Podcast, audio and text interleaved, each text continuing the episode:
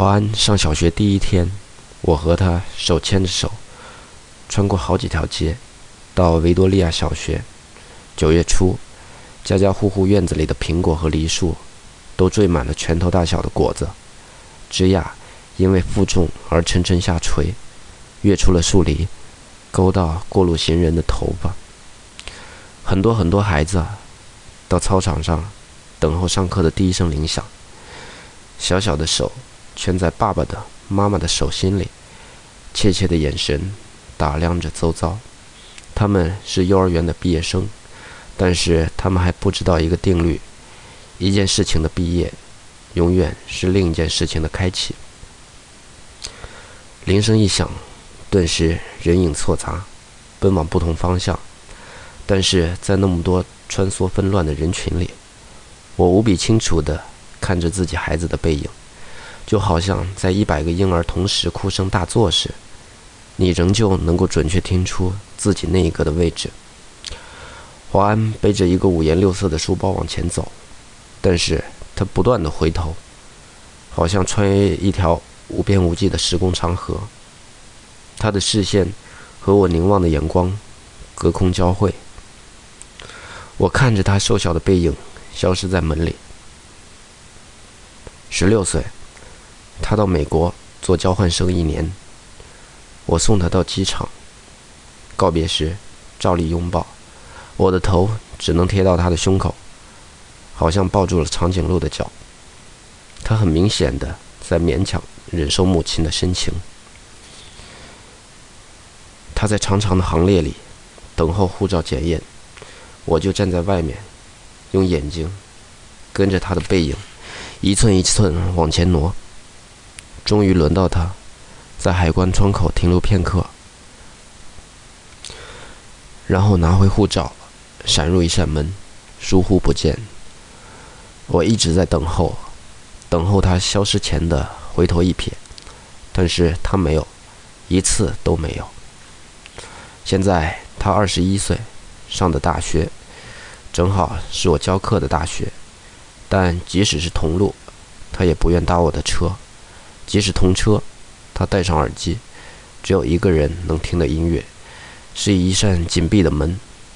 有时他在对街等候公交车，我从高楼的窗口往下看，一个高高瘦瘦的青年，眼睛望向灰色的海，我只能想象，他的内在世界和我的一样。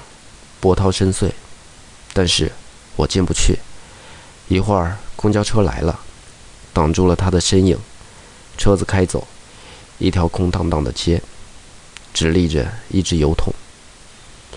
我慢慢的、慢慢的了解到，所谓父女母子一场，只不过意味着，你和他的缘分，就是今生今世，在不断的目送他的背影渐行渐远。你站立在小路的这一端，看着他逐渐消失在小路转弯的地方，而且，他用背影默默告诉你，不必追。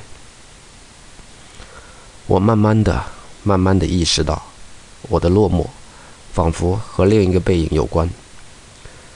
博士学位读完以后，我回台湾教书，到大学报到第一天，父亲用他那辆运送饲料的廉价小货车长途送我。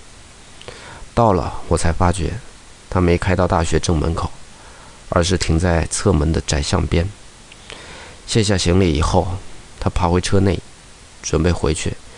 明明启动了引擎，却又摇下车窗，头伸出来说：“女儿，爸爸觉得很对不起你。这种车子，实在不是送大学教授的车子。”我看着他的小货车，小心的倒车。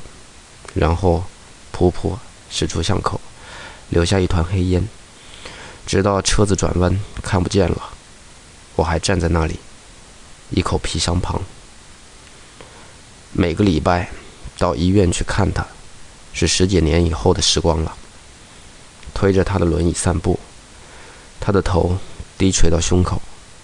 有一次，发现排泄物淋满了他的裤腿。我蹲下来，用自己的手帕帮他擦拭，裙子也沾上了粪便。但是我必须就这样赶回台北上班。护士接过他的轮椅，我拎起皮包，看着轮椅的背影，在自动玻璃门前稍停，然后没入门后。我总是在暮色沉沉中奔向机场。火葬场的炉门前，棺木是一只巨大而沉重的抽屉，缓缓往前滑行。没有想到可以站得那么近，距离炉门也不过五米。雨丝被风吹斜，飘进长廊内。我掠开雨湿了的前额的头发，深深、深深的凝望，希望记得这最后一次的目送。我慢慢的、慢慢的了解到，所谓父女母子一场，只不过意味着。你和他的缘分，就是今生今世，不断的在目送他的背影渐行渐远。你站立在小路的这一端，看着他逐渐消失在小路转弯的地方，而且他用背影默默告诉你，不必追。